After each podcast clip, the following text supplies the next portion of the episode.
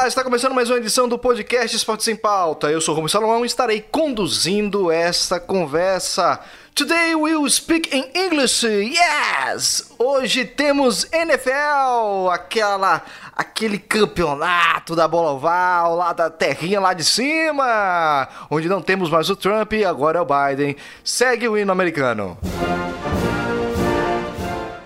Tivemos as semifinais das conferências na semana passada e agora vamos esquentar com as finais de Tampa vs Packers na Conferência Nacional e Bills vs Chiefs na Conferência Americana.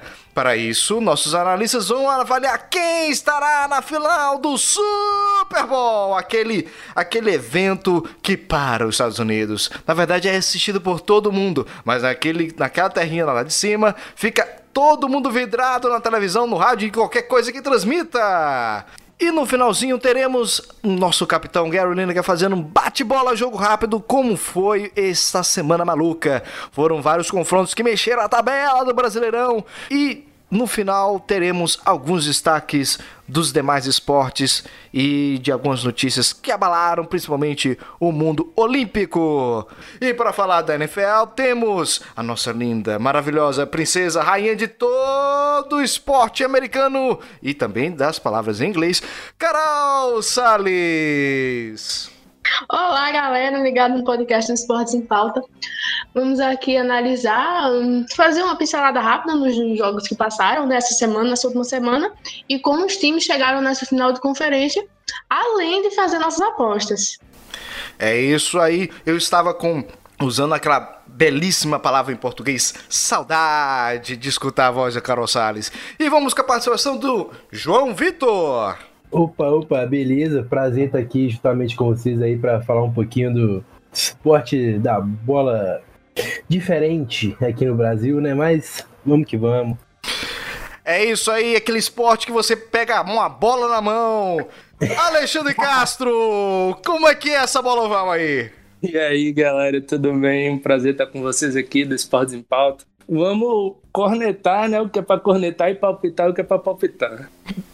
É isso aí, lembrando que você pode ver mais desses conteúdos esportivos no esportesempauta.com e também no nosso Instagram, arroba Esportes em Pauta. Segue lá, comente, a gente está ansioso pela sua participação.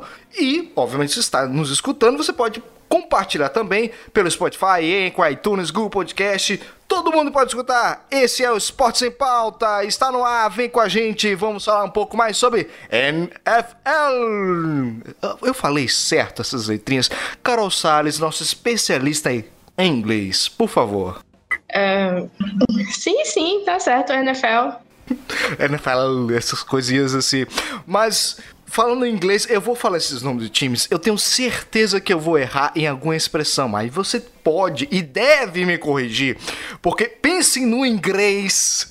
Ah, mas estamos aqui para falar um pouco mais desse espírito esportivo americano.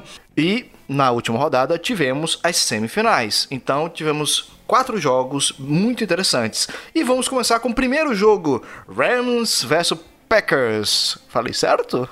Sim, sim, tá certo. Uh, gostaria de começar falando do jogo entre Rams e Packers rapidamente. E o Rams veio de um jogo contra o Seahawks que a defesa do Rams apareceu muito bem. E chegou no Packers, chegou no Lambeau Field e o Packers com um ataque de com um ataque muito bom e com Aaron Rodgers, que de seus comentários despachou o Rams no Lambeau Field. Então, foi uma. Um, o Packers foi para a final de conferência com uma ótima atuação e eu tô confiante contra. E eu tô confiante em relação à final de conferência.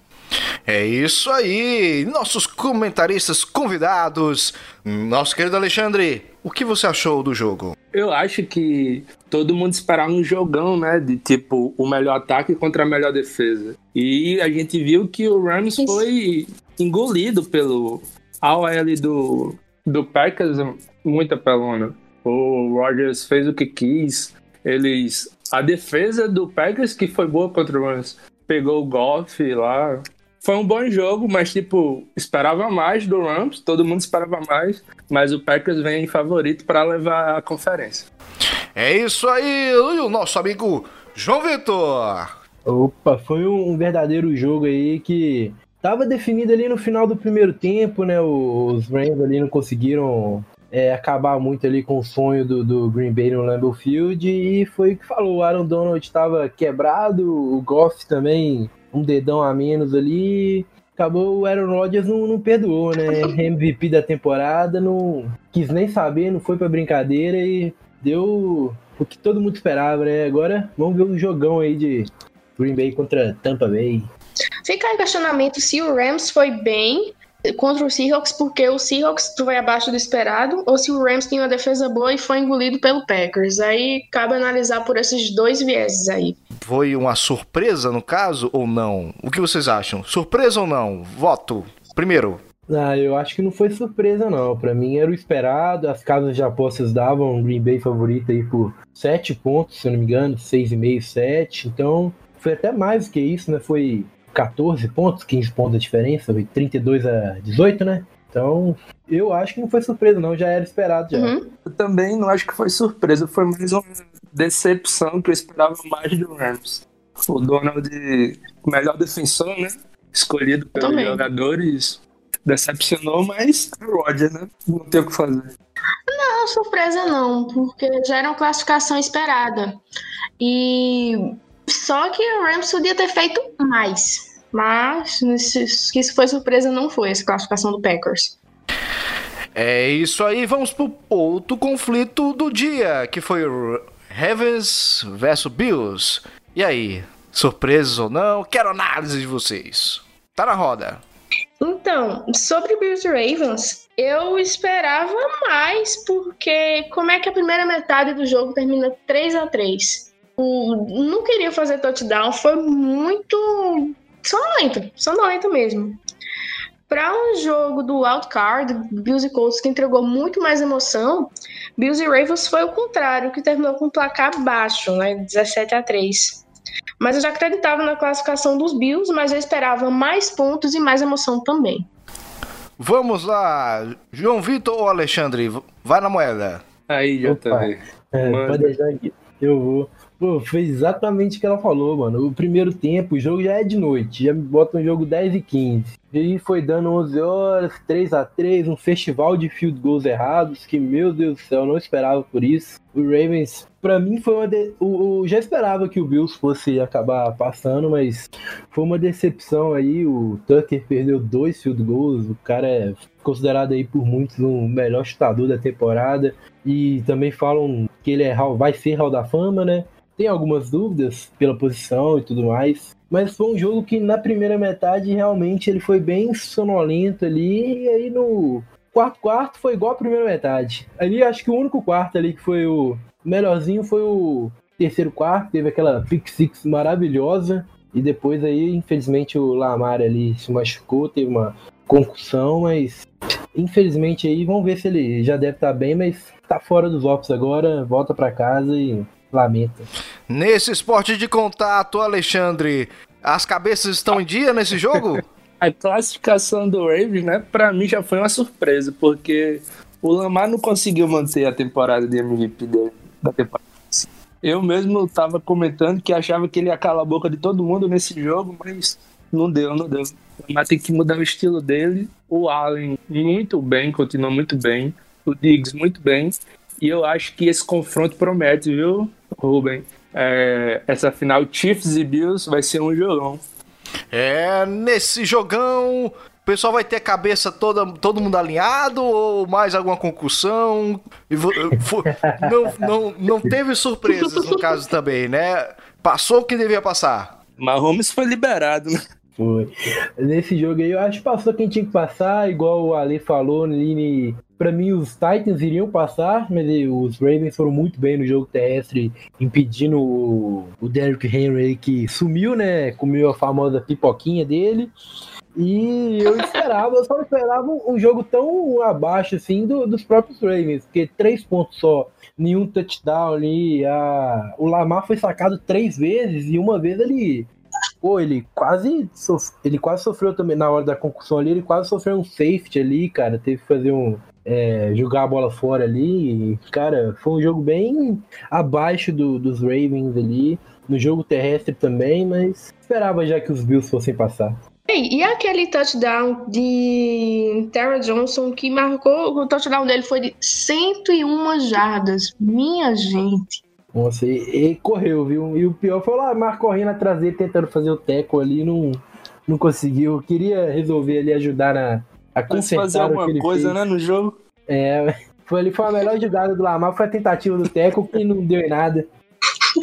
Não, mas, mas foi, foi uma foi uma sequência bem maravilhosa pro Lamar. Ele tomou uma pick six na red zone e no lance seguinte quase sofreu o safety e sofreu a concussão. É a noite, o quarto ali para esquecer dele. Esse no dia. É, também. E eu fiz um cálculo aqui rapidinho.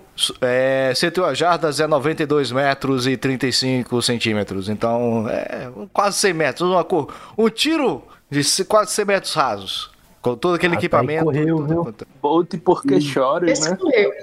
É, Exatamente. bota, isso, o Bolt pra correr ali que não aguenta, hein? Não, com todo aquele teco ali, aquele capacete, aquele negócio todo, meu senhor. Eu acho que se tirar tudo, ele vira o Bolt. Ou melhor que o Bolt. Então, É, boa. descobrindo o talento. exatamente. Não fala muito não, senão os Estados Unidos voltam a ganhar tudo que é medalha. Mas voltando à nossa conversa, temos mais um jogo para analisar. Browns versus Chiefs. Por favor, se eu errar essa pronúncia, me corrija. Vamos lá, Browns versus Chiefs. Tá na roda. Mas ninguém quer falar, não. Eita, o jogo É. foi um, um- O jogo foi um, um funeral. Não, o jogo foi, foi um momento. Eu admito que eu estava torcendo pro, pros Browns depois que fizeram lá contra o Pittsburgh, mas na hora que o Mahomes ali sofreu a concussão, fiquei preocupado, porque a gente sempre torce por espetáculo, né? A gente quer que se resolva ali dentro da dentro do- da linha ali, né? Dentro do campo. Mas foi um, um dos melhores jogos que teve, assim, teve, foi disputado até o final, por incrível que pareça. A verdade é que foi disputado só depois que o Lamar, o Lamar, meu Deus, que o Mahomes acabou saindo, porque com ele em campo ali só deu Kansas City, né? E o primeiro quarto, o primeiro tempo avassalador, terminou 19 a 3, eles conseguiram marcar só um field goal. Depois os Browns tentaram cometer o crime ali, mas aquela chamada do Andy Reid ali na linha de um, faltando uma jarda ali, meu Deus do céu. Ensinou pro Russell Wilson como é que faz quando você precisa de apenas uma jarda. É incrível. Espero que tenha torcedor do Seahawks aí não fique bravo comigo. Ih, rapaz. É, eu achava que o Chiefs ia ter, assim, uma vida um pouquinho mais fácil. Apesar que, assim, no primeiro, no primeira, a primeira metade do jogo terminou 19 a 3, né? Ahn, eu fiquei preocupada também com a, com a questão da concussão do Patrick Mahomes. Mas ele tá liberado para jogar final, contra os Bills na final de conferência e vai ser um pouco mais. Quer dizer, eu ia falar que ia ser um pouco mais tranquilo para a torcida do- do- dos Chiefs, mas contra o Bills vai ser um jogão. Mas falando do jogo de Chiefs e Browns, foi um jogo assim que entregou com certeza mais emoção do que Bills e Ravens, sem dúvida. Grande Alexandre, é com você. Foi bom pro, pro Baker, né? Pro Baker Mayfield, pra ele se mostrar que ele pode sim ser um, um QB de alto nível, que muita gente corneta ele. E ele fez um jogo muito sólido, eu achei. Lógico, como o JV falou, sem o Mahomes ficar mais fácil, né? De jogar, vai ficar com mais tempo. Nossa. E o, o Kelsey não existe, né? O Kelsey não existe, não. É o segundo melhor Tyrene da liga, mas é quase um, um wide receiver. Tem condições. Esse time do, do Chiefs, eu acho que todo mundo. Eu espero um jogão, mas meu palpite acho que nem tá na hora, mas eu acho que vai ser um- uma surrinha, viu? Do Chiefs pra cima do Bills. Posso trazer aqui só um, um comentário aqui, rapidinho, só pra saber a opinião de vocês? Tá, pode, tá liberado. Foi falta ou não foi no fumble? Polêmica! É, Me ausento dessa, hein? Para, para, Eu fiquei para, para, pensando para, vou botar o meme. tanto na hora. Foi ou não foi? Eu fiquei pensando, pensando, sei lá. Polêmico, polêmico. eu acho que foi, hein? Eu não sei de nada, mas garfaram o brauzão da massa aí, hein? Aquele touchdown ali naquela altura do campeonato daria até mais emoção, Mas as zebras falaram, os juízes falaram, né? Quem sou eu para discordar? Mas, na minha humilde opinião, acho que foi falta de capacitada. Se eu tomo uma dessa, eu fico na cama 10 dias. Aquilo ali foi uma senhora capacitada. É, eu não consegui chegar a uma decisão, não. Se foi, foi ou não foi. Eu não sei. Não, não sou capaz de opinar. Então, naquele dilema de Capitu, vamos para o próximo confronto. dilema de Capitu foi boa, hein? Óbvio, tem que, tem que usar culturas. Culturas é, é, é importantíssimo. Tampa versus Santos. Eu comecei o último, podem começar aí. Eu acho que lendas, né? Duas lendas é o que tem para dizer desse jogo. Como diria meu amigo Fiorino, que não tá aqui, o Drew Brees, que vai carear o que ele não consegue. É quase se despedindo, né? A gente tem que esperar para ver se ele vai dizer ou não, se vai se aposentar essa temporada. E o Tom Brady ativou o modo GOAT. Ele em off não tem o que fazer, não. Tampa Bay, muito bem, Mike Evans jogando muito. O Antônio Brown, uma boa opção. Não posso falar muito dele, né? O JV tá ligado, meu amor pelo Antônio Brown. O Tampa, eu acho que tem tudo para surpreender o Green Bay. Eu acho que vai ser um jogão. Tampa e Saints foi assim, mais ou menos esperava mais. O Michael Thomas estava lesionado, né? A gente só ficou sabendo depois que ele sumiu, simplesmente sumiu. Fez a melhor temporada dele na carreira na temporada passada. E nessa simplesmente se lesionou e nos offs sumiu. Ver o que o futuro aguarda para o Saints e Tampa Bay. Vamos ver, né? Em offs, é Tom Brady é Tom Brady. É isso aí, no League of Legends, o nosso Giselo fez a diferença, né, Carol? Fale um pouco mais do nosso Giselo. Pois é, a estrela de. Eu não sei nem chamar Tom Brady mais há um bom tempo, às vezes. É, nosso Giselo, ele brilhou. É, ele foi uma peça fundamental para a vitória contra o Saints. E eu acredito também que foi um bom jogo. E eu fico muito em dúvida de apostar um vencedor no, no, duelo que vem aí contra o Packers, né? Que são dois times que estão bem, não só pela fase dos quarterbacks, mas como os dois times em si, no geral. João Vitor, dê o ar da graça e fale um pouco mais do nosso joguinho. Eu, como um amante do futebol praticado pelo Drew Brees, fico bem chateado de essa poder ser a última partida da carreira dessa lenda, desse Hall da Fama, porque terminar a carreira com três interceptações num jogo de playoffs e a melhor jogada da partida do Saints foi feita pelo quarterback reserva, então é triste pensar por esse lado, mas eu achava que o, o, o Saints iriam ganhar, estavam bem no, ali no, quarto, no terceiro quarto, ali no finalzinho. Tava ganhando até, mas aí tomaram 17 pontos seguidos ali em duas interceptações do Drew Brees ali. Foram três seguidas, ou duas seguidas, se eu não me recordo bem. É triste, mas igual falou ali, o Michael Thomas em playoffs, ele, por mais que ele esteja machucado, né? Ele junta ali com o Derrick Henry para comer uma pipoquinha. E vamos ver esse time aí do, do, do Tampa Bay, tá com uma defesa bem bacana. Vamos ver se eles vão conseguir fazer o que eles fizeram com o Drew Brees para fazer em cima do Aaron Rodgers. Aí é, o buraco é mais embaixo, mas. E o Camara, hein? Conseguiram Nossa. segurar o homem. Sim, cadê o Camaro no jogo? hein? Camaro foi bem, apesar ali, correu 85 jardas, mas perto do que a gente esperava dele, não foi nada não, né? Parava, corria 5 jardas, parava, 5 jardas, parava. Ali é. Esse, esse time, esse time do Tampa tá com a carinha que vai aprontar, mas vamos ver, né? Vamos! Ah, ver. Eu só queria acrescentar. É, eu só queria acrescentar, também lamentar, né, eu sou- lamentar a questão do Drew Brees ter estado três vezes no jogo. Não vai ser assim uma última lembrança muito feliz, né? Da, se ele realmente se aposentar, né? Então vamos aguardar para ver se ele vai se aposentar. Torço para que ele não se aposente, porque eu acho ele um excelente quarterback, mas 42 anos, umas 15 costelas fraturadas, e chegar nos offs para não fazer nada, eu também aposentadoria, né? Não, mas entre ele machucado e o Winston, prefiro o Drew Brees mil vezes, viu? É, eu concordo, mas aí tem que ver se ele tá preparado para ficar em New Orleans, que a defesa toda aí é se o, a galera toda vai sair, sei não, né? Mas torço pra que ele fique, porque sou fã dele, sou fã do futebol. Só sei o seguinte, com todo. é- é- é- Isso não é machucado, isso é. Literalmente tá condenado nesse negócio. É muito, Nossa é muito machucadinho, viu? O cara quebrou 15 costelas e ficou só um mês fora. PT Aí, é um mês é o PT total. É, uma semana recuperou 15 costelas, é. é, Não é, um, não é um jogo, não é um tênis de mesa que você não tem contato, um tênis, não.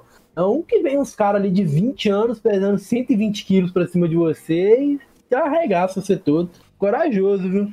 É isso mesmo. Vamos agora fazer aquela análise importantíssima do futuro. Afinal de contas, vamos abrir aqui a análise das finais de conferência. Obviamente, cada conferência tem o seu, a, a sua, o seu estigma, o seu histórico, mas vamos fazer aquela análise e depois as- os nossos palpites. Vamos começar com Tampa vs Packers, que vai ser no domingo às 17h05 e você pode ver na ESPN. 7h05 do dia, né? Um- É um domingo, mas a gente tem que ver o, o dia certinho aqui. 24. Dia 24 de janeiro de 2021. Se você está escutando isso no futuro, então agora você já sabe mais ou menos o que, o que aconteceu. Mas se não tiver atrasos e o mundo não acabar até lá, Tampa vs Packers, tá na roda. Quem comenta? Posso abrir aqui a, Pode Fila. abrir. Olha, Eu, eu tô muito ansioso pra ver esse jogo, porque, cara, o jogo da temporada regular foi um verdadeiro amasso pra cima de, de Green Bay, né?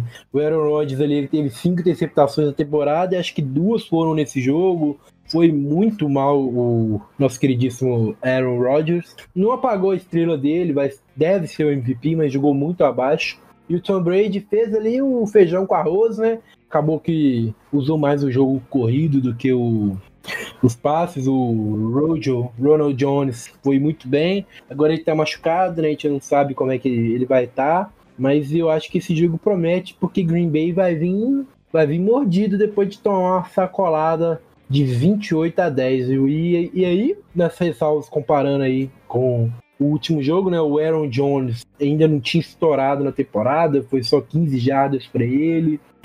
Então, assim, o, Aaron Rodgers não teve nenhum passe para touchdown e teve duas interceptações, sacado quatro vezes. Então, assim, a defesa de Tampa Bay naquele jogo jogou muito bem e o Brady ali fez um feijão com arroz, ganhou campos curtos, correu com a bola. Igual eu falei, o Ronald Jones, não sei se ele vai jogar, mas o Fournette também é um excelente jogador, caso precise dele. Então eu tô muito ansioso para ver. Estarei na torcida pelo Tom Brady. Ah, nesse jogo eu já prefiro que ele ganhe. Mas promete ser um jogaço, viu? Porque Tom Brady, Aaron Rodgers, nossos queridíssimos vovôs da NFL disputando ali para ver quem chega no, no Super Bowl, vai ser um grandíssimo jogo. Essa batalha geriátrica que na verdade nem parece ser geriátrica, porque o Giselo tá naquela boa forma que, pelo amor de Deus, né? Eu queria ter aquela forma ainda. Mas vamos lá. Carol Salles, o seu sorriso para o Giselo. meu sorriso, na verdade, vai para Aaron Rodgers e pro ataque forte dos Packers. E eu acredito que vai ser uma história diferente do duelo contra os Buccaneers na temporada regular.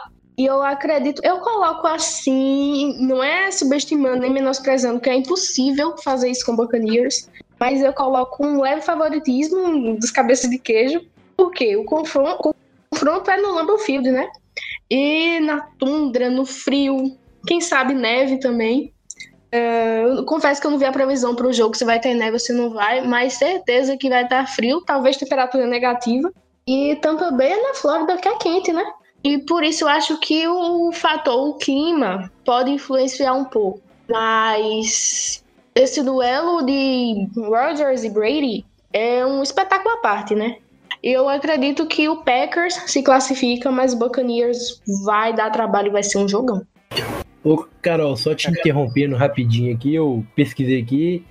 Vai ter neve e vai ser abaixo de zero o jogo, viu? Previsão Nossa menos um. Nossa! De menos 1 é a máxima, menos 8 a mínima, ventos de 30 km por hora e 90% de chance de neve. Eu Vem acho, a neve, então. é, eu acho que é como a Carol falou.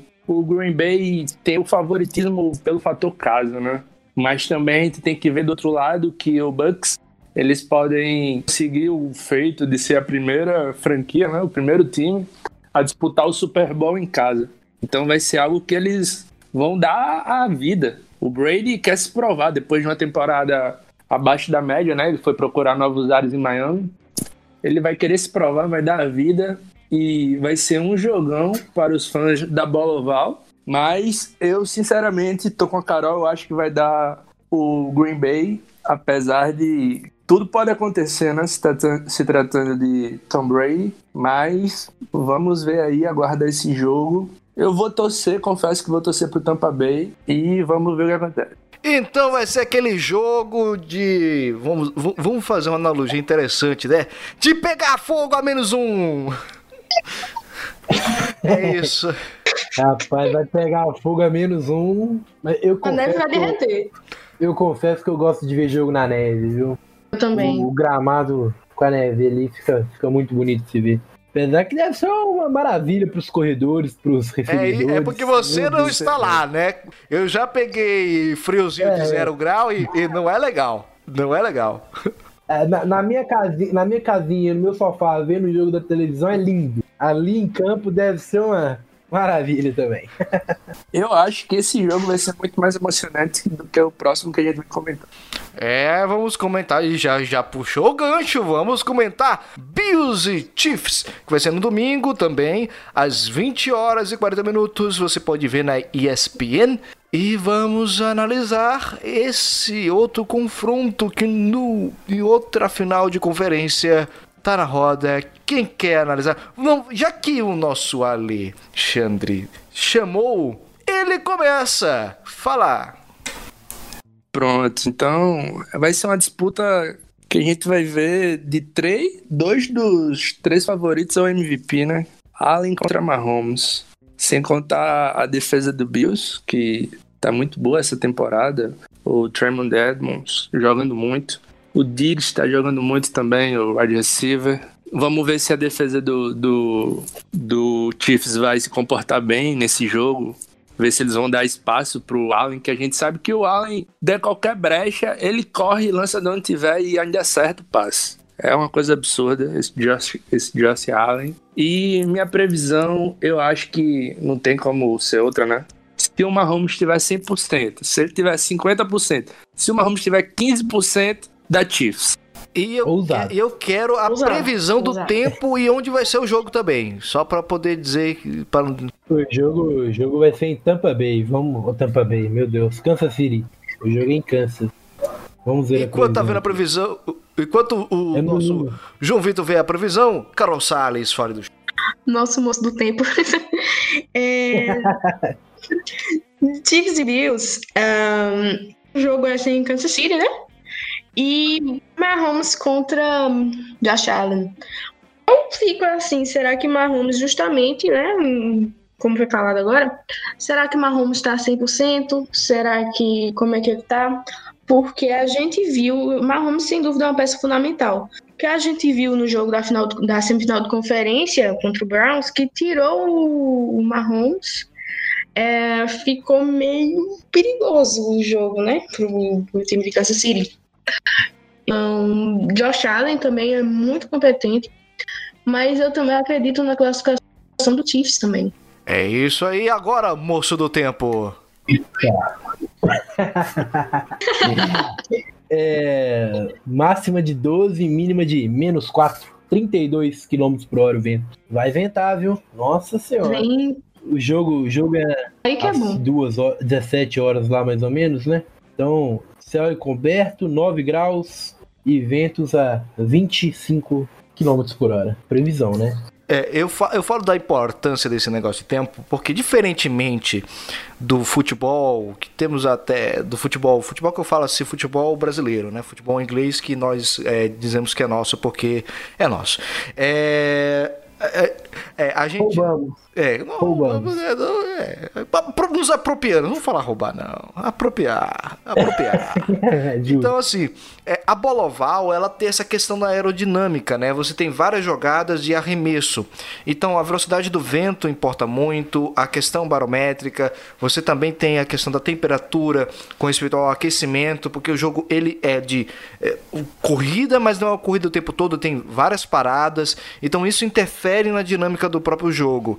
É, vocês acham que essas finais serão também uma luta com o tempo? É, como vocês percebem essa, esse ingrediente a mais na NFL? Eu não vou aproveitar aqui que eu já vou, já ia comentar agora. É um, uma coisa que assim, igual Buffalo e Kansas City ali, é, tem uma, assim, uma diferença climática. Não, não é tão gritante igual Tampa e, e Green Bay, né? Que um é ali Miami, nossa é, ali praiana ali, calorenta ali e tudo mais, e outro é Green Bay nevando, ventos ali a 30 km por hora.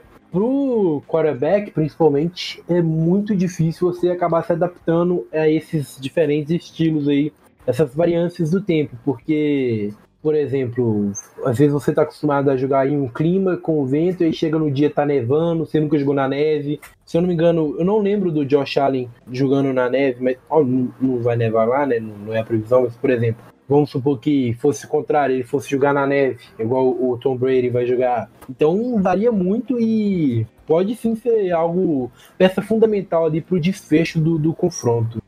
E falando sobre o que eu acho do jogo, cara, o jogo que eles tiveram na temporada regular foi um jogo horrível pro Josh Allen, né? Foi interceptado, teve poucas jardas. O Edward Hiller ali, ele fez o que fez o que quis com a defesa de, de Buffalo, né? Teve acho que 170 jardas. Nossa senhora, ele deitou e rolou na defesa do Buffalo, que melhorou de lá pra cá. Mas igual o Ale falou, Mahomes é o Mahomes. Se ele tiver 20%, ele ainda é um dos melhores quarterbacks da liga. E lançando a bola, ele é incrível. Ele pressionado, ele é incrível. Sem pressão, ele é incrível. Fora do pocket, dentro do pocket. Até correndo, igual ele correu pro primeiro touchdown no, no último sábado. Foi no sábado jogo? No último domingo. É, ele foi com essa. Pra essa como, como posso dizer, com esse coringa, né? Ele ainda pode correr com a bola, igual o Josh Allen. É, então o jogo promete e eu acho que o jogo vai passar muito nas mãos do jogo terrestre. E tem essa questão, né, que você falou, JV. O Edwards, ele se lesionou na semana 16. A gente não sabe se ele vai estar disponível agora. Se ele entrar, vai Exatamente. infernizar com certeza essa defesa do Bills, como ele fez na Exatamente. temporada regular. E esse jogo também tem to toda uma narrativa por trás, né? Do Raid contra o McDermott. O Raid chegou a treinar ele na época de Green Bay, quando tinha o Favre. Vamos ver como é que vai ser esse confronto dos treinadores. Isso. E só pra terminar aqui, igual eu tô falando, eu acho que vai passar muito pelo jogo terrestre, porque, é, igual tu me falar, a chave pra você vencer o Kansas City e vencer o Mahomes é deixar ele fora de campo. Porque você não pode contar com ele pra turnover. Porque ele teve cinco na temporada regular, mas três foi contra Miami e mesmo assim o time ganhou. Ou seja, ele ganhou num jogo que ele teve três interceptações e ele ainda lançou para muitas jardas. Agora foi mais de 200, se eu não me engano. Então ali vai precisar ali do, do Singletary. O Moss machucou no último jogo, não deve jogar. Então vai um Singletary ali na, no jogo terrestre. Até o próprio Josh Allen também gosta de fazer uma gracinha de vez em quando. Se eles engrenarem, eles conseguirem ali fazer campanhas longas de 15, de 15 minutos, não, né, de 10 minutos, 9 minutos ali, só correndo com a bola para deixar Mahomes o quanto longe do campo melhor, eu acho que pode dar Buffalo. Mas se o jogo terrestre não entrar e você acabar deixando o Mahomes ficar em campo, ele gostando do jogo, ele vai lançar dois, três touchdowns e com facilidade, porque o cara é incrível. E é novo ainda, os dois são novos ainda. O negócio é basicamente neutralizar o Mahomes para o Buffalo ter chance de ir para o Super Bowl. E uma declaração bem interessante de Josh Allen, é, ele já olhando mais para frente, indo para o Super Bowl e tal, ele foi perguntado se ele pularia em cima de uma mesa se os Bills vencerem o Super Bowl. Aí ele falou que falava mesas no plural, e pularia em mesas no plural. E coloquem fogo nelas também. Rapaz, seria bem legal, né? É algo que a torcida vem fazendo, né? Essa torcida do Bills vem sendo o diferencial para eles. A falta Uhum. que uma torcida faz no estádio da NFL. Ou- Imagina, óbvio que o Buffalo, a torcida do Buffalo não ia ser maioria. Mas a minoria que tivesse ali em Kansas City, tivesse sim. ali no Arrowhead Stadium, eles iam fazer uma festa do lado de fora que ia dar uma outra energia. Josh Allen ia olhar, ia ver todo mundo ali gritando. Pena que, infelizmente, estamos aí num- numa época conturbada da humanidade. Não teremos, teremos torcida, mas não teremos o estádio lotado. É, o jeito que seria maravilhoso. Imagina todo mundo lá lotado, gritando, comemorando. A Bills Então, Mafia. todo ela- mundo aqui acha que vai dar Chiefs, é? Não, eu, eu acho que vai. Eu, eu- eu posso ficar em cima do muro? Se eu puder ficar em cima do muro, melhor. Olha que se bater no muro você cai. É, Ela cai pra que lado, hein? então, exatamente. Se o jogo terrestre entrar, eu vou de Buffalo, porque eu vou torcer para o Buffalo, porque a narrativa que eles tiveram ao longo dessa temporada, para mim, foi sensacional. Porque eles trouxeram o Dix, que lá em Minnesota falaram que ele era conturbado, que ele tinha problemas com o técnico, com o head coach, com, a, a- com os membros da, da comissão e tudo mais. Trouxeram ele, deram uma first pick que virou o Justin Jefferson, que vai ser o calor ofensivo do ano. Não- vai ser porque tem o Herbert. Mas aí trouxeram o Diggs, trouxeram o Cole Beasley da Free Agents, que é um excelente Dupla, wide receiver. Tem o Singletary e o Moss de running backs. E eles apostaram muito no Josh Allen. E ele rendeu. E ninguém esperava. Se você perguntasse pra qualquer pessoa no começo da temporada, Buffalo é favorito para chegar na final de conferência, ninguém falaria que o Buffalo poderia sonhar em chegar à final de conferência. Então, pela Uhum. narrativa, pela primeira vitória depois de 25 anos nos playoffs, pela torcida fanática que eles têm, por terem aí é, contratado e montado um time em cima do Josh Allen, que quando ninguém apostava que ia dar certo, eu torcerei para os Bills, mas aí é, é aquilo, eu fico em cima do muro, porque o coração manda eu em um, a cabeça manda em outro, a gente acaba ficando sem saber o que fazer. Você vai com o fígado. Então, Eu vou com o fígado, vamos. eu vou com o fígado, eu vou torcer para ser um grande Vamos lá. É, eu tô nessa também. Eu vou de Chiefs, mas eu queria o Bills. Por todo. Por tudo, sabe? O que eles construíram ao longo da temporada e também pela Bills Mafia, que é maravilhosa. Eu acho que eu quero abrir uma. um- Uma loja de mesas em Buffalo pra poder lucrar, né? Porque eu- o tanto de mesa que esse povo quebra não é brincadeira. Eu acho que eu ia ficar rica. Um posto de gasolina também, viu? Você. Nossa senhora, eles botam fogo em tudo. Nunca É, bora fazer uma É sociedade. isso. É. Alexandre Castro. Oi, meu amigo Rubio, o que você quer saber? Manda lá. Manda aí, Bills. Vai de Bills com todo mundo? Ah, não, certeza que dá Chiefs, certeza. O povo aí tá, tá emocionado, tô emocionado. É o que eu falei, o Mahomes tá na briga, pra mim ele vai ser, né? Eu quero, eu quero ver essa final. Mahomes contra Brady, é o que eu quero. O GOAT contra o futuro GOAT. É isso aí. Ousado. E vamos chegando ao fim. Eu agradeço demais a participação. Ah, mas eu queria ter mais, mas a gente precisa concluir, infelizmente. Mas obviamente já fica o convite aqui para mais NFL com João Vitor e Alexandre Castro. Muito obrigado a presença de vocês e a nossa sócia, a nossa participante número um, a nossa tradutora, Carol Sales. Um beijo no coração. Valeu, eu que agradeço. Tamo junto, galera.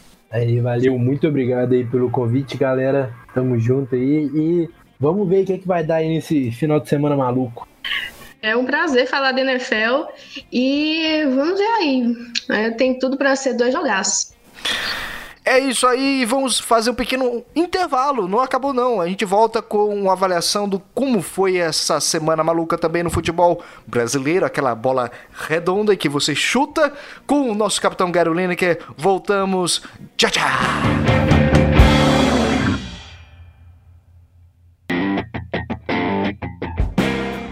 É isso aí, você está escutando Esportes em Pauta na sua versão podcast, mas você já sabe, né? tudo da melhor qualidade, todas as informações de conteúdo esportivo é no Esportes em Pauta no Instagram e também no nosso site esportesempauta.com. É só você ir lá pesquisar. Olha, no Instagram tem muita interação. A gente tem stories, a gente tem matérias no feed e conteúdo especial, reportagens aprofundadas e exclusivas no nosso esportesempauta.com, além do, obviamente, nossos podcasts. Tem um link lá para facilitar, para você passar para seus colegas, amigos. Poxa, queremos mais de vocês, queremos a, a, a, opinião de vocês. É só interagir com a gente lá no, no, Instagram e também comentando nas nossas reportagens exclusivas lá no esportesempauta.com, tá certo?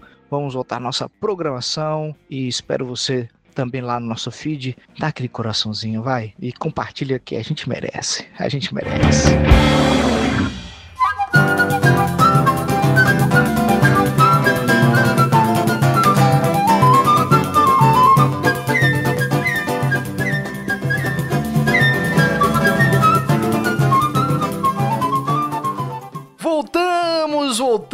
Com esse último bloco especial bate-bola, jogo rápido com Capitão Gary Lineker, vamos comentar um pouco como foi a rodada do Brasileirão. Que rodada, meus amigos. Que rodada foi essa que mexeu com a tabela, mexeu com todo mundo, mexeu com o coração, mexeu com a mente. Eu não sei mais o que foi que mexeu, mas que mexeu muito é a rede, foram muitos gols. Nosso Capitão Gary Lineker está aqui. Como é que anda a vida? Gary Lineker. Bom dia, Rubem. Bom dia, boa noite, boa tarde. Quem estiver nos ouvindo.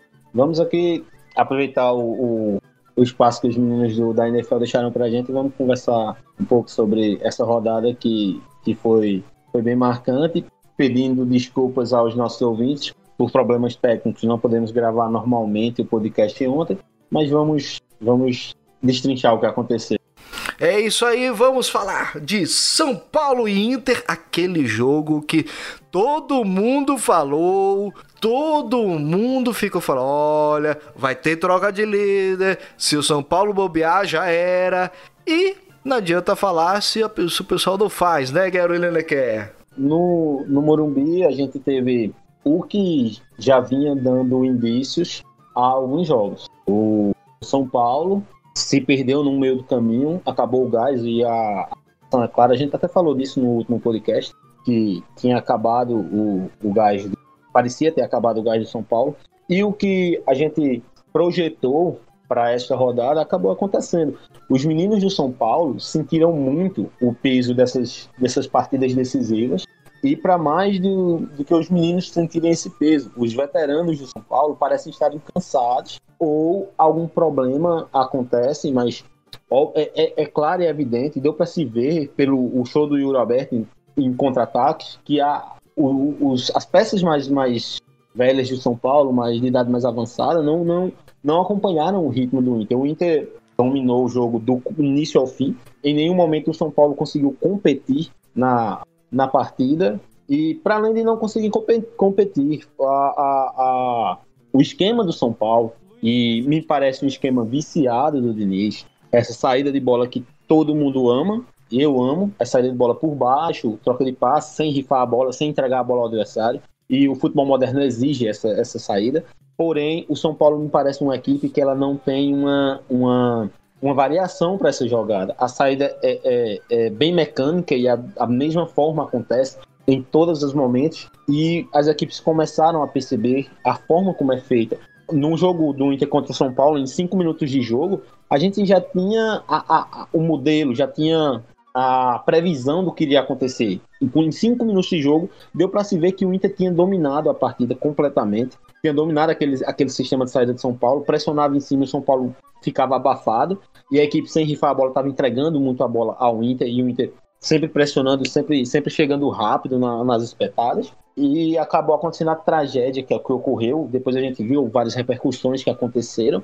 E o São Paulo tem agora que, que fazer uma escolha ou fecha todo mundo lá, conversam com o Diniz e com Ellen que sabe o que aconteceu e tentam saber o que aconteceu para essa queda de rendimento, ou essa queda de rendimento é técnica, e se for essa queda de rendimento técnica, Sinto muito aos meus amigos são paulinos, inclusive os do esportes em pauta, mas o, o título fica muito difícil assim, mesmo São Paulo tendo uma tabela bem favorável. Ah, quanto ao Internacional, o lado do vencedor, e o São Paulo não perdeu por seus deméritos, perdeu mais por mérito do Inter, que engoliu a equipe. A partida do, do Patrick e do Edenilson foi uma coisa bárbara. O Yuri Alberto, obviamente, fez três gols. O, o, o Vidal, que marcou um dos gols, e o Victor Cuesta, muito seguro na zaga, apesar do gol do Luciano sair em uma pichotada dele. Mas o Internacional, ele joga o futebol pragmático, mas que dá certo nesse momento do campeonato. E com esse futebol, o Inter tem duas decisões pela frente. É, o Grêmio na próxima rodada e o Flamengo na penúltima. Com esse futebol pragmático da equipe, a gente ainda vai discutir o Flamengo, vai saber se, se dá para você encarar o Flamengo que jogou dentro do Palmeiras com esse futebol. Mas, hoje, nesse momento, o Inter é o grande favorito à conquista do, do Campeonato Brasileiro depois de 50 anos. Então, é uma, é uma coisa bem marcante para o torcedor colorado. Eu tava vendo aqui, né? É uma coisa que a gente tinha comentado nos outros podcasts que os times começaram a aprender o esquema do Diniz. É... Será que esse é o único repertório que um técnico tem para colocar em campo com as peças que possuem ou a salvação? E o Internacional é uma sequência de vitórias impressionante. É, é possível parar? Então, a... quando a gente para para observar o que o Diniz faz com as peças que ele tem, o São Paulo não era para estar tá ali. O São Paulo era meio que um tatu na árvore. Você viu o São Paulo a 7, 8 pontos do, dos demais times do Brasileirão, com, com equipes bem mais qualificadas, e você se perguntava como chegou lá. A gente só não sabia se um hora ia cair. Acabou caindo. Mas esse, essa, esse desgaste de modelo de jogo e, de, e, e talvez de, de faltas de peças para manter e para rodar esse elenco do São Paulo pode fazer muita, muita diferença. O, o, os, os times do Diniz, historicamente, eles se perdem com a, a, partir de um tempo, exatamente porque esse modelo se desgasta, as equipes aprendem a, a, a jogar contra os, esses, esses, adversários, isso acontece com todos os clubes do mundo, e aí eles têm que, que procurar maneiras de não mudar o seu mecanismo de jogo, mas de você ter variações para sair de armadilhas que as equipes que as equipes tendem a, a criar para o seu esquema.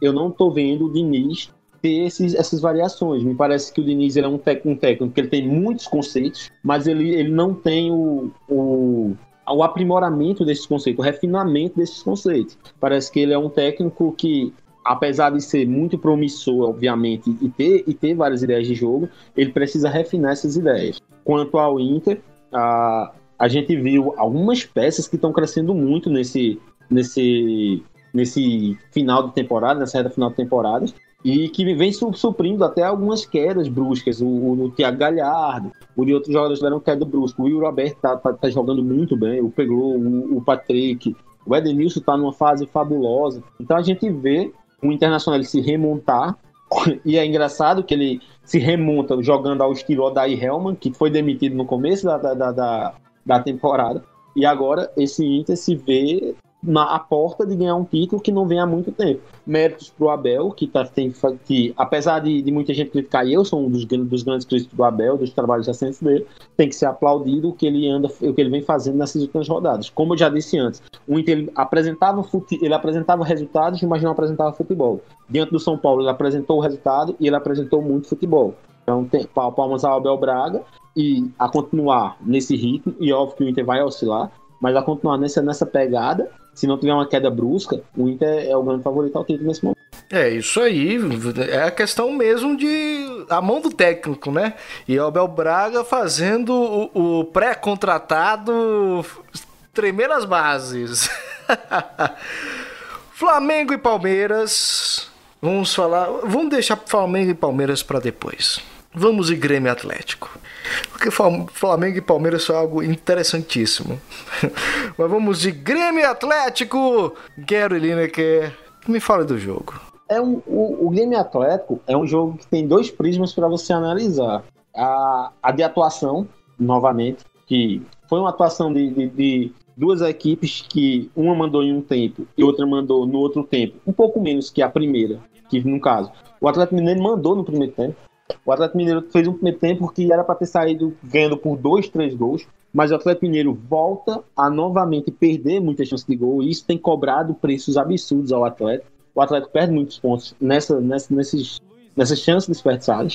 O Grêmio novamente volta a arrancar no segundo tempo e literalmente arrancar um empate de outro adversário. Já tinha acontecido com o Palmeiras, agora acontece contra o Atlético Mineiro. Mas a, o que a gente vê nas duas equipes são duas equipes que vêm deixando alguns pontos pelo caminho que são preciosos. O Atlético Mineiro é, é, uma equipe que ela almeja e ela busca esse título nacional há muito tempo e é o sonho de todo Colorado e é o sonho de todo torcedor, na verdade. Mas o Colorado, ele, o, o atleticano, ele é, ele é assíduo para esse título. O Atlético ganhou o brasileiro em 71. Imagina como está o, o, o, coração dos, dos, dos, torcedores do Galo em, em busca de sair dessa fila. Mas quando você assiste o, o, o, jogo do Atlético, você vê o futebol para ser campeão, tá lá o Atlético ele precisa parar de perder pontos, de perder pontos nos últimos minutos de jogos, perder pontos porque perde muitas chances de gol. Ah, o, você vê um jogo na, no, na, em Porto Alegre, no, no, não no Olímpico agora, na Arena, e você vê o Atlético, ele dominar o Grêmio durante boa parte do jogo, mostra como o time de São Paulo ele tem o, o domínio dos seus adversários, ele tem controle de jogo, porém ele, ele perde muitas chances, ele peca, muito de frente ao gol, e isso vem cobrando preço. E contra um time como o Grêmio, você não pode. E principalmente jogando na arena, você não pode tá, vacilar tanto. Porque você vai estar tá pedindo para tomar esse empate, para tomar essa virada. E quase veio a virada no final do jogo. Do lado do Grêmio, acho que esse empate vai, pode provocar um efeito cascata no brasileiro muito, muito grande. O Grêmio ele está jogo a jogo, se distanciando ainda mais dos líderes. A, óbvio, ele ainda tem um jogo a menos contra o Flamengo, em ganhando, tá na briga pelo título, como tá nesse momento. Mas o, o Grêmio ele pode ser o fiel da balança ao fim do campeonato. O Grêmio ele tem o Inter agora nesse jogo, o que ele vai precisar vencer. E em vencendo, o, o Grêmio vai ser aquele time que vai estar tá no gás para chegar ao, tentar chegar ao título. Perdendo, o Grêmio ainda pega São Paulo e, Interna e Flamengo. Os dois na briga contra o Internacional pelo título. Eu não sei a qual, a, a, o, tão, o quão o Grêmio quer se esforçar para ajudar o Internacional a levar um título brasileiro. O, o, Chega no final da rodada, é chato a gente ter que conversar sobre isso. Chega no final do campeonato, a gente tem muito que pôr isso na balança. Quais equipes vão pegar quais rivais das outras equipes pelo título e, e qual a, a, a, motivação dessas equipes se dedicarem contra essas equipes e, a, e ajudarem seus rivais. Ah, e, no, e ao... um ponto importante, um ponto importante, Grêmio tem a desculpa perfeita. Tem um campeonato também disputando fora. Então, assim, Mesmo... É, é, não, é, obviamente é ruim, isso é ruim, falando futebol, futebolisticamente e também falando desportivamente. Mas assim, é, existe um outro campeonato em que o Grêmio pode usar como desculpa para é, importunar o seu rival. É, regional. Tudo depende, obviamente, de como vai ser esse Grenal. Um Grenal que o Grêmio tem uma, é, vamos dizer assim, um, um, um, que a mais, mas existe, obviamente, toda a tradição, todo o investimento, toda a áurea que tem nesse Grenal. E um Grenal que pode atrapalhar não somente o Internacional, mas pode dar fôlego ao, ao, São Paulo e ao Flamengo, contra também o próprio Grêmio, né? O Flamengo e o São Paulo vão jogar com o Grêmio, como você mesmo destacou. Então é uma forma também do Internacional se proteger colocando na conta do Grêmio. Então, assim, é, é, é, o, o, tom desse Grenal vai ser o tom do campeonato, é um tom de decisão a cada rodada. Assim, quando a gente para para analisar o histórico, as equipes brasileiras nem precisam muito tá em disputa de, de, alguma, de alguma outra taça, óbvio, serve como desculpa, mas a gente precisa estar muito para abrir mão não, ou se esforçar menos contra rivais direto ao título. O próprio Grêmio é um exemplo em 2009, quando entrou no Maracanã com reservas contra o Flamengo. O próprio Inter já fez isso. O Corinthians já fez isso. As equipes não querem ver seus rivais campeões. Então eles, eles acabam abrindo mão desses, desses, desses jogos, desses pontos que para eles não valem muita coisa, mas pra, para os, os, os seus rivais valem demais. Quanto à atuação de ontem projetando o Grenal, o Grêmio ele sentiu muito a ausência do, do, do Matheus Henrique e quebrou meio que a dinâmica do meio campo do Grêmio, que é um, um, cenário de posse de bola. O Grêmio não conseguiu manter essa bola, deixando a bola muito mais tempo com o Atlético Mineiro durante o começo do jogo e pagou caro por isso. Ah, ah, e, o, e o, no segundo tempo o Grêmio foi obrigado a, a, a se abrir e, obviamente, aumentou o, os riscos no, durante o jogo. Coisa que, contra o Internacional, é, imagino que, que o Grêmio vai precisar ter essa peça que dê essa dinâmica ao meio campo de posse de bola. O Inter não vai se jogar o ataque contra o Grêmio. O Inter vai fazer a marcação que fez contra o São Paulo, marcar, tentar marcar em cima, tomar essa bola e espetar rapidamente. O Grêmio ele, ele vai ter que ter Jean-Pierre, ele vai ter que ter, que jogou mal no, nesse jogo, ele vai ter que ter Jean-Pierre em, boa, em uma boa forma, e ele vai ter que ter essa, esse domínio de bola no meio campo, porque o, o, jogo do Grêmio ele passa muito por, essa, por esse controle. Se o Grêmio perder esse controle, corre muito risco contra o Internacional. Se o Grêmio tiver esse controle, ele passa a, a, a oferecer muitos perigos ao Inter, porque esse toque de bola rápido do Grêmio, e bem ensaiado pelo Renato, diga-se passagem, ele consegue quebrar essa marcação-pressão e sair rápido. E isso pode machucar muito o Inter. Então esse jogo vai passar muito pelo meio-campo do Grêmio, a forma como ele vai, como eles vão atuar, e inclusive e pelo do Inter também, o duelo contra Patrick, Edenilson e, e, o, e o Dourado. Quem conseguir sair vencedor desse duelo no meio-campo sairá vencedor da, do, do Grenal. Eu quero ver do fundo do seu coração. É um jogo que o VAR tem que ter um dobro de câmeras, porque vai esquentar. Grenal é, é, é sempre quente e sempre tem, tem suas confusões, isso é histórico. E a gente vê, é, é um Grenal que vem com uma carga de, de emoção e, e de rivalidade muito alta desde a, de a Libertadores, inclusive. A gente vê brigas nos Grenais, expulsões e tudo. Então é bom os árbitros ficarem atentos, atentos a, essa, a esse confronto, até porque põe, põe em xeque um possível, uma possível disputa do Grêmio pelo título e o Internacional podendo liquidar um dos rivais pela, pelo, pelo Caneco. Exatamente. E temos, eu digo assim, o jogo não é o jogo mais esperado, mas assim é a, o conflito que deveria ocorrer em outro campeonato, mas acabou ocorrendo neste, que é o campeão da Libertadores do, da temporada passada contra um postulante a, a ser campeão da Libertadores nesta temporada, jogando um contra o, contra o outro na, no Brasileirão. E isso levando em conta todo o caldo que tem no Brasileirão e, e a cobrança que tem no Flamengo com o Sene. É, foi um caldo de emoção. Foi, houve o que que, o que que o melhor time da América do Sul para alguns que para uns 50% que aposta que, que, o, que o Palmeiras vai ganhar na Libertadores é, fez para perder para o ex melhor time da América do Sul e, o, e um técnico com uma dificuldade, vamos dizer assim, cognitiva que parece que, não sei, né? Vamos à análise. Gero Lineker, Flamengo e Palmeiras com você. Eu posso resumir o jogo do Flamengo contra o Palmeiras em um all-in. Para quem joga poker, all-in é a, aquela mão em que você aposta tudo, ou tendo uma boa mão e tendo certeza da vitória, ou você arrisca e tenta blefar contra o adversário no começo do jogo eu imaginei que o, que o Roger Senna tinha dado uma win blefando. Quando, quando você pega a, a, a, escalação e você vê o Ilharão escalado como zagueiro, quando você vê algumas adaptações Diego e Gerson junto no meio campo, eu imaginei que o Rogério ele tinha dado esse all-in e eu imaginei que o Palmeiras fosse aproveitar. Porém, entretanto, o, o Rogério Senna, ele passa de um de um cara que ele estava arriscando muito. Ele é aquela frase, o Ruben. Ele podia ser bestial ou besta. Ele foi bestial. A escalação dele simplesmente desmontou o Palmeiras. E aí tem algumas coisas para se analisar entre essa escalação do Flamengo e o, o que o Palmeiras não conseguiu produzir.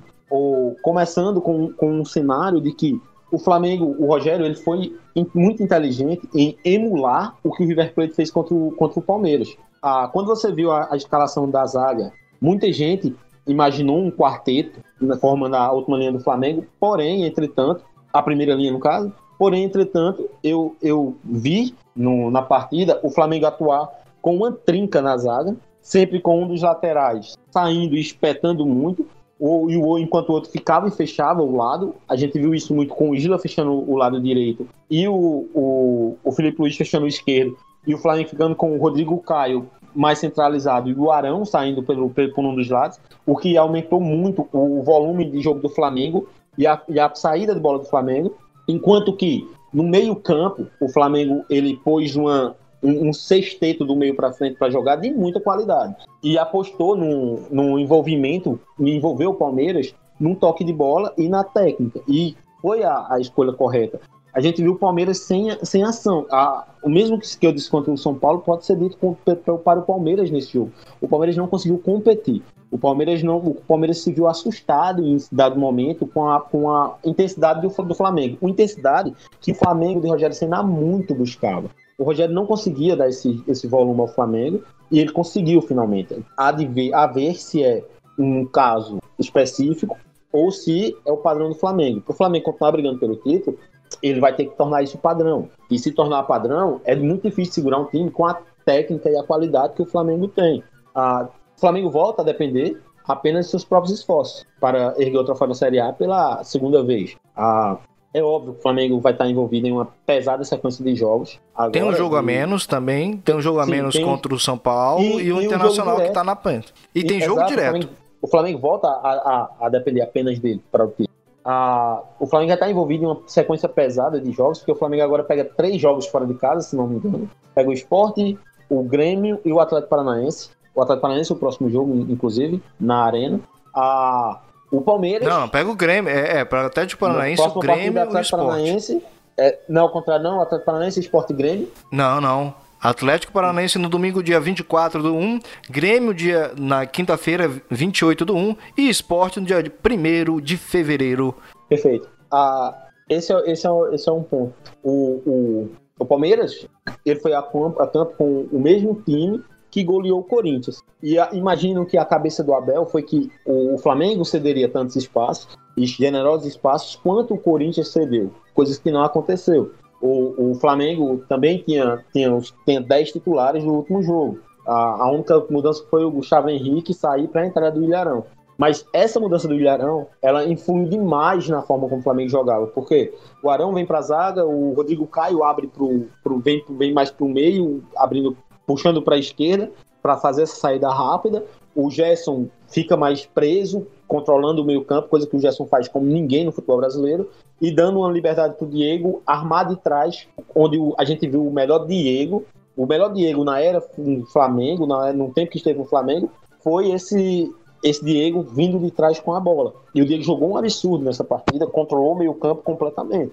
A gente viu o Everton Ribeiro e o Arrascaeta subir de produção e nessa cartada pesada do Rogério Ceni, a gente ainda não viu o, o melhor Gabigol, o Gabigol mortal, o Bruno Henrique mortal, mas a gente viu dois atletas que na movimentação atrapalhava muito o sistema defensivo palmeirense, porque dois atletas flutuam muito, principalmente o Gabigol, que abre, sai da área, abre espaço, vem buscar jogo. Isso atrapalha muito a movimentação defensiva da, da equipe Palmeiras, que em vários momentos se viu perdida, tentando achar esses dois jogadores e abrindo espaço no meio, para o Everton Ribeiro atacar, para o Arrascaeta atacar, para o próprio Gerson atacar.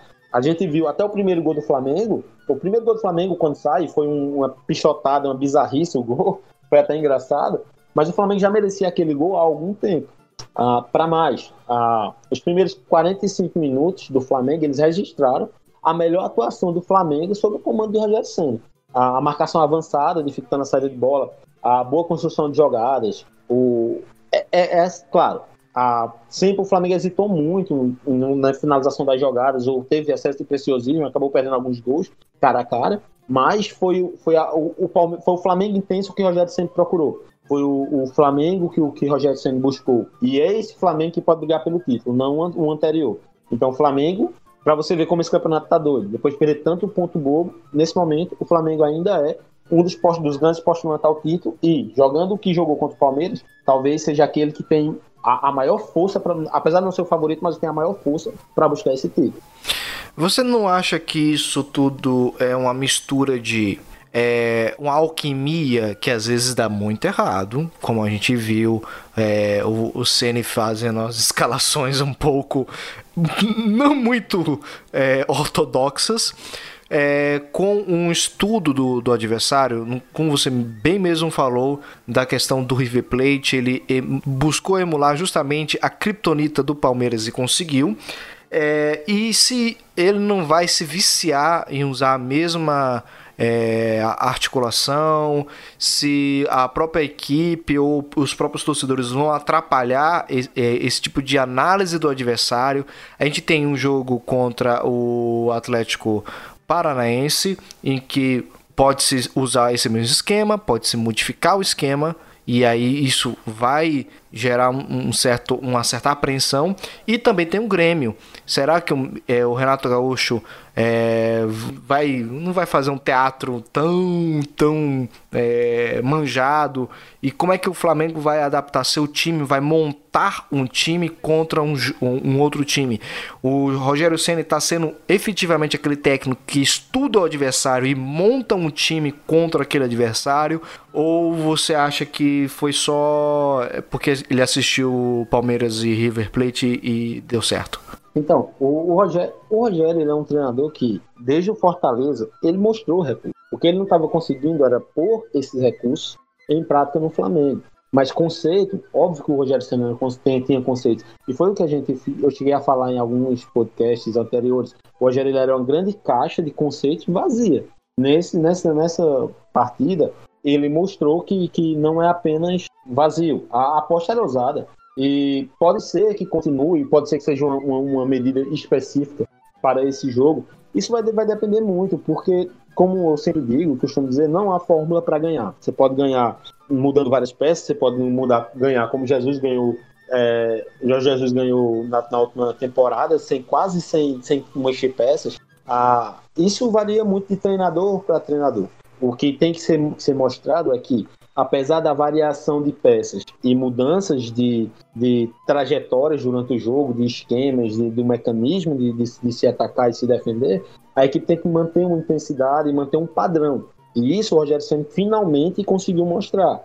A ver, como eu falei, se isso vai continuar ou se isso foi esporádico. Se for esporádico, o Flamengo tem que esquecer, esquecerá o título. Se for padrão, a, a, o Flamengo vai ter uma grande chance, seja contra o Grêmio, seja contra o Atlético Paranaense, isso muito por causa do, do, do grande, do grande mérito do elenco rubro-negro, que é um elenco estrelado e que poucas pessoas duvidam do potencial. Aliás, ninguém duvida do potencial. Obviamente, é, nós estamos falando da, da melhor equipe num papel da, da América, talvez disputando com o River Plate. Então, num, num papel, em jogando que, o que, em continuar jogando o que, o que apresentou, o Flamengo pode sim brigar tranquilamente pelo título e até levar ele com, com, alguma, com alguma superioridade. Quanto ao Palmeiras, imagino que após esse, esse tropeço e vendo que muitas, muitos adversários, óbvio, o Palmeiras ainda pode brigar, tem toda estrutura e futebol para isso, Porém, a partir desse momento, imagino que, que Abel vai pensar muito, com muito mais carinho nas Copas do que no próprio Brasileirão. O Abel precisa modificar o time do Palmeiras para que o esquema manjado que funcionou com o River, funcionou com o Flamengo, não seja copiado pelo Santos e pelo Grêmio? Esse, esse é um ponto do Palmeiras interessante. O Palmeiras, e isso foi detectado, eu detectei isso no, no, nesse jogo contra o Flamengo e no jogo contra o River. O Palmeiras ele sofre muito quando as equipes elas, elas sufocam a saída de bola do Palmeiras e principalmente ele sofre com pontos velozes. Isso muito em conta por causa das peças também que o Palmeiras tem nas, nas suas laterais. Apesar de serem bons laterais, eles não são tão rápidos. O meio-campo do Palmeiras também não é um meio-campo absurdamente rápido. E é perigoso esses dois confrontos do Palmeiras, do contra o Grêmio e contra o Santos, Exatamente, porque o Santos tem dois dos melhores pontos da América do Sul hoje, o Marinho e o Soteudo, e o Grêmio tem o Jean-Pierre, o Grêmio tem o PP, o Grêmio tem o Everton, o Grêmio tem algumas peças que também são bem velozes pelas pontas e que vão imprimir essa dificuldade a, a, a, aos alas do Palmeiras. E em conseguindo armar essa pressão e não deixar o Palmeiras sair na frente, o que é um terror para qualquer equipe, o, o Palmeiras vai ser posto em dificuldade. Mas não imagino que o Abel vá fazer uma mudança brusca de esquema ou de peças numa equipe que veio funcionando muito bem e, e falhou em dois jogos específicos e esporádicos. A continuar a falhar, obviamente que vai exigir essa mudança. Mas imagino que agora o Abel vá, vá, vá usar esse, esse, esse resto de temporada como laboratório para fazer, é, é, detectar se, se vai necessitar essas mudanças. Ou fazer umas mudanças pontuais nesses próximos jogos até as finais, para saber onde ele pode recolocar peças para que o Palmeiras fique mais seguros quando enfrentar, enfrentar esses, essas ameaças. Então, eu acho que agora o brasileiro torna-se um grande laboratório para o Abel. Vamos lá. É... Quem depende de si próprio para ser campeão do Brasileirão? Quem depende de si próprio para ser campeão do Brasileirão? Internacional. Ou você quer, saber, ou você quer que eu diga quem tem mais, nesse momento, os, os times que têm mais chance de serem campeão brasileiro? Não, eu quero saber quem depende de si, porque a torcida vai em cima. Os times que dependem deles para ser campeão neste momento do Brasileirão são Internacional. Ah, o São Paulo deixa de, de, depender apenas dele. O Flamengo depende apenas dele. E, e o Paulo. Não, é isso, Internacional e, e, e Flamengo dependem apenas dele para ser campeão. Até porque Eu tô vendo aqui a tabela do Atlético Mineiro. É, Apesar não tem confronto terceiro, direto. o Flamengo tem o confronto direto diante do, do Internacional e diante do São Paulo. Então, em ganhando, ele passa e ultrapassaria os dois. Ah, apesar de que o São Paulo está em segundo, mas não tem mais o confronto com o Inter. Então, o São Paulo depende de um tropeço do Inter para chegar. A mesma coisa com o Atlético Mineiro, enfim, todas as equipes. Nesse momento, só quem depende deles para ser campeão é Internacional e o Flamengo. É isso aí e vamos aproveitar, já que só dependem deles, Internacional e Flamengo, seu palpite, quem tem mais chance de levar o caneco? É impossível nesse momento a gente olhar para a tabela e olhar para os próximos confrontos das equipes e não imaginar que o Internacional, nesse momento, em sexta-feira, às 21h40 do dia 22, não dizer que o Internacional é o favorito ao título. Porém, e aí eu repito novamente o que a gente conversou há dois podcasts, um podcast atrás, quando você perguntou o Flamengo está fora da briga pelo título, e eu respondi que era muito difícil tirar um time com as, com as peças que o Flamengo tem de uma briga pelo título. E se mostrou correta essa, essa opinião. O Flamengo, em peças e em rendendo, o que rendeu contra o Palmeiras, o Flamengo, obviamente, é, é o grande favorito que, com sobras para se ganhar qualquer campeonato disputado na América do Sul. O elenco do Flamengo é um elenco estelar. Porém, o Internacional, nesse momento, eu apontaria como o grande favorito ao título. E dos que estão ali orbitando, vamos colocar São Paulo, Atlético Mineiro, Palmeiras, o Grêmio. Vamos botar o Grêmio que tem um, conflitos diretos que podem fazer ele subir. É, quem você acha que pode atrapalhar mais? Não atrapalhar, eu diria mais que brigam pelo título. Eu botaria o Atlético Mineiro fortemente nessa disputa. A tabela do Atlético Mineiro é muito boa. Assim, é muito boa quando você analisa somente a posição na tabela dos adversários que o Atlético vai pegar. É óbvio que vai, vão ter adversários que vão dificultar. Alguém acha que será fácil pegar o Vasco numa reta final, o Vasco brigando a vida para não ser rebaixado. O Esporte, o Bahia, enfim, essas equipes. Então, eu botaria o Atlético Mineiro, o futebol pela tabela, como o, o grande nome a tentar alcançar a, a ponta do campeonato o Palmeiras, pelo futebol, acho que vai focar nas Copas e a partir de agora passa a não, a não focar tanto no Brasileirão. A, o Grêmio vai depender muito do Grenal. O, o resultado do Grenal vai dizer o que, quem vai ser o Grêmio no campeonato. Em empatando ou perdendo, imagino que acaba a chance do Grêmio o Grêmio vai focar também na Copa do Brasil. E quem pode ascender daqueles que estão ali mais próximos, imagino que, que o São Paulo ele pode, obviamente ele pega uma sequência de três jogos muito boas agora, em ganhando, o São Paulo volta a, a reacender-se nessa briga. Mas nesse momento é a equipe em declínio em que, que virou. Todo mundo olha nesse momento como o elefante na árvore. Tá ali, mas ninguém sabe como chegou e que todo mundo espera que caia em algum momento. E vamos falar um pouco mais sobre a zona lá de baixo, focando agora nos nossos cariocas, porque depois a gente vai ter um especial só dos pessoal que vai cair, não vai cair. Fica ligado na nossa programação que vai ter um podcast especial também sobre isso. Um, um bloco inteiro, né? Porque pensa no sufoco. Vasco da Gama e Botafogo, quem diria? Realmente aquela, aquela frase do nosso capitão Gary Lineker sobre o Botafogo, que a estrela solitária está cada vez mais solitária, faz sentido. Infelizmente, temos o Botafogo na lanterninha, né? Gary Lineker como eu já falei algumas rodadas, o Botafogo está abandonado. Ah, é uma pena para o tamanho da camisa do Botafogo, é uma camisa de um peso inestimável para o futebol. O Botafogo ele é grande o suficiente para a gente dizer que é uma equipe que não, não cabe em um planeta. mas infelizmente a gente vê esse planeta implodindo e o problema do Botafogo começa a não ser o relaxamento, fato consumado. O Botafogo não vai escapar da zona de rebaixamento. O Botafogo nesse momento tem 23 pontos, está 10 pontos de, de, de escapar da zona de rebaixamento e tendo que passar quatro equipes no mínimo. Então não vai escapar, é uma pena. E o problema do Botafogo agora é olhar para trás, olhar para o que aconteceu e tentar é, reaprumar, tentar parar com as loucuras que dirigentes vêm fazendo para tentar competir com equipes que, nitidamente, nesse momento, estão em outro patamar, apesar de ser rivais do Botafogo. O Flamengo é o grande exemplo. Não adianta o Botafogo fazer loucuras para tentar competir com o Flamengo. O Botafogo, nesse momento, ele necessita arrumar a casa, parar, acentuar tudo, manda embora quem tem salário alto, vai com a base, porque o Botafogo precisa literalmente reerguer-se do nada. O Botafogo necessita, nesse momento, começar do zero. Tá tudo errado no Botafogo, tá tudo errado. E se o Botafogo não fizer isso com urgência, o rebaixamento à segunda divisão vai ser o primeiro de uma queda para a terceira, vai ser o primeiro de uma queda abrupta para onde o Santa Cruz, por exemplo, já foi parar. O Botafogo necessita, o Botafogo precisa que se olhem e olhem para o Botafogo com, com, com cuidado. E até porque a dívida é muito grande, a queda de receita vai ser abrupta e hoje o problema do Botafogo não é cair para a divisão, hoje o problema do Botafogo é fechar as portas, se não tomar cuidado.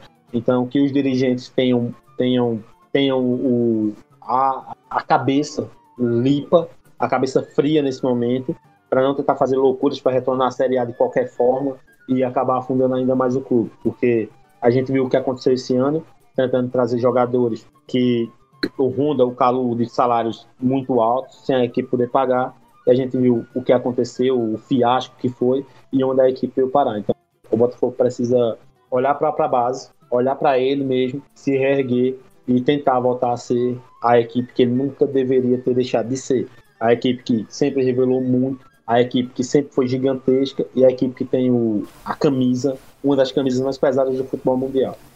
Será que vai ter algo como um Red Bull Botafogo? Vai Pode ser que tenha algum tipo de experimento de clube empresa visando justamente isso ou não? Eu, eu sempre fui um crítico do, do clube empresa no Brasil e o Red Bull Bragantino é o grande exemplo disso nesse momento. Obviamente o Red, o Red Bull Bragantino deu um salto legal na tabela, mas para o que se projetava e para que ele se mostra, é óbvio que o, que, o, que o Red Bull Bragantino é apenas uma ponte que empresários fazem para levar jogadores em destaque para os seus times na Europa. É o caso que vai acontecer agora com o Claudinho.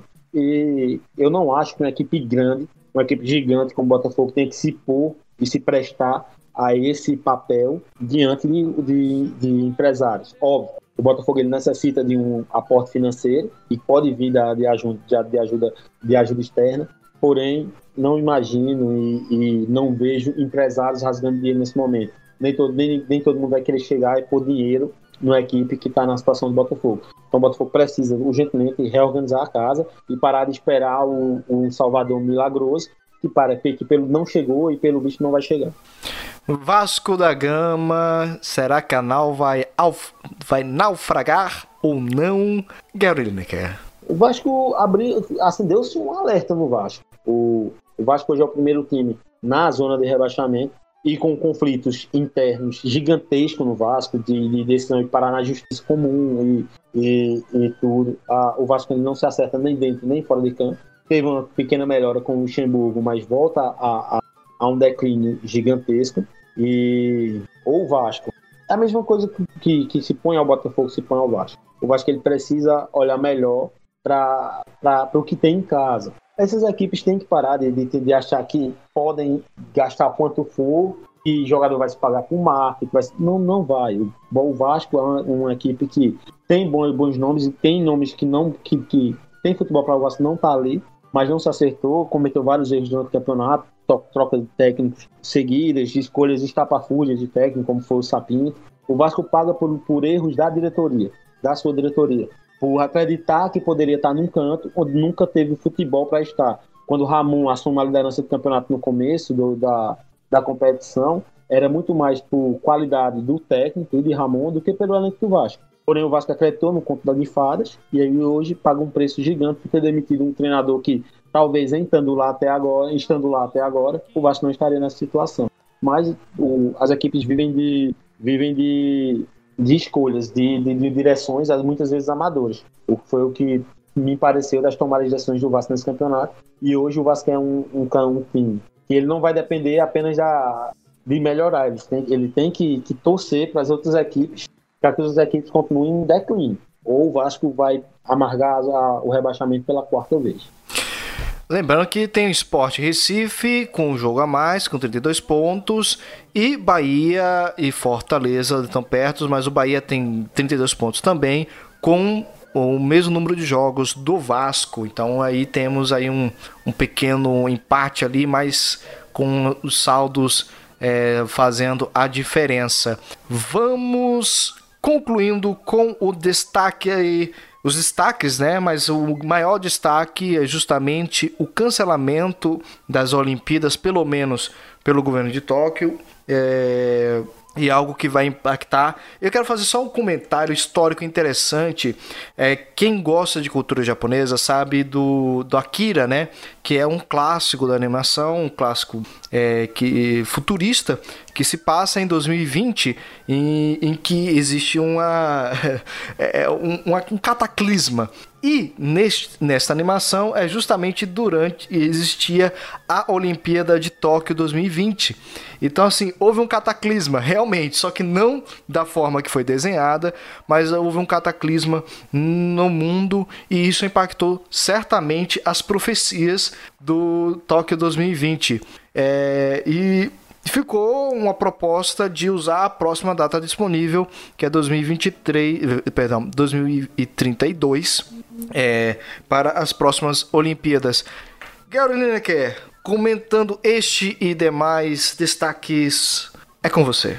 Cara, ah, quanto a destaques, eu acho que a gente vai ficar hoje na questão da, da Olimpíada, porque é uma decisão muito muito pesada você cancelar os jogos depois de tanto investimento e, e tudo. Ah, e o pior é que as categorias que vem, que vem acontecendo vem dando sinais que são piores ainda. Se o, o governo japonês ele decide cancelar as Olimpíadas por questão da pandemia, o que a gente vê acontecendo na, nas equipes, nos campeonatos que vêm sendo disputados em competições olímpicas, vem corroborando com essa decisão. O Mundial, por exemplo, em handebol, um terço das equipes se viu acometida pela, pelo Covid, que põe em xeque a viabilidade das Olimpíadas. O, o tênis, o aberto da Austrália também, aconteceu a mesma coisa. E a decisão de acordo com o, o britânico The Times, o jornal, ela está tomada, ela está decidida. O governo já decidiu.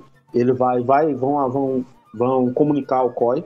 E como a gente alertou em vários podcasts, a, era inviável o adiamento dos jogos para uma data posterior. Por alguns motivos, e eu vou explicar aqui rapidamente, a, o COI ele não aceita de forma alguma que a Olimpíada ela esteja em conflito com grandes eventos do esporte, porque acaba que determinados eventos da Olimpíada, que deveria ser o, o grão-mestre dos eventos esportivos, perdendo força. Por exemplo, se adiar, pode acontecer da, da, da Olimpíada bater de frente com o calendário das finais da NBA, finais da, da NFL, é, Mundial de Fórmula 1, campeonato, Champions League. Então, a, o COI ele abomina essa, ela, ela não aceita de forma alguma essa situação.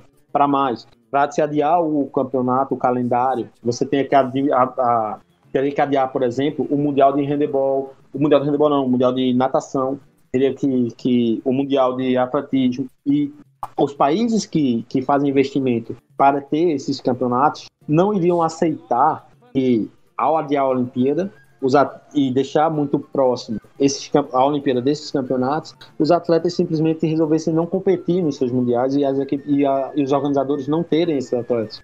Então, vai muito além de uma simples mudança de data. Isso é um, é um baralho que cai muito grande. Então, a, o, a, o governo japonês ele decide pela, pela inviabilidade dos jogos nesse momento. O COI já disse que não há mais como adiar e postergar de forma alguma, ou, ou acontece ou cancela.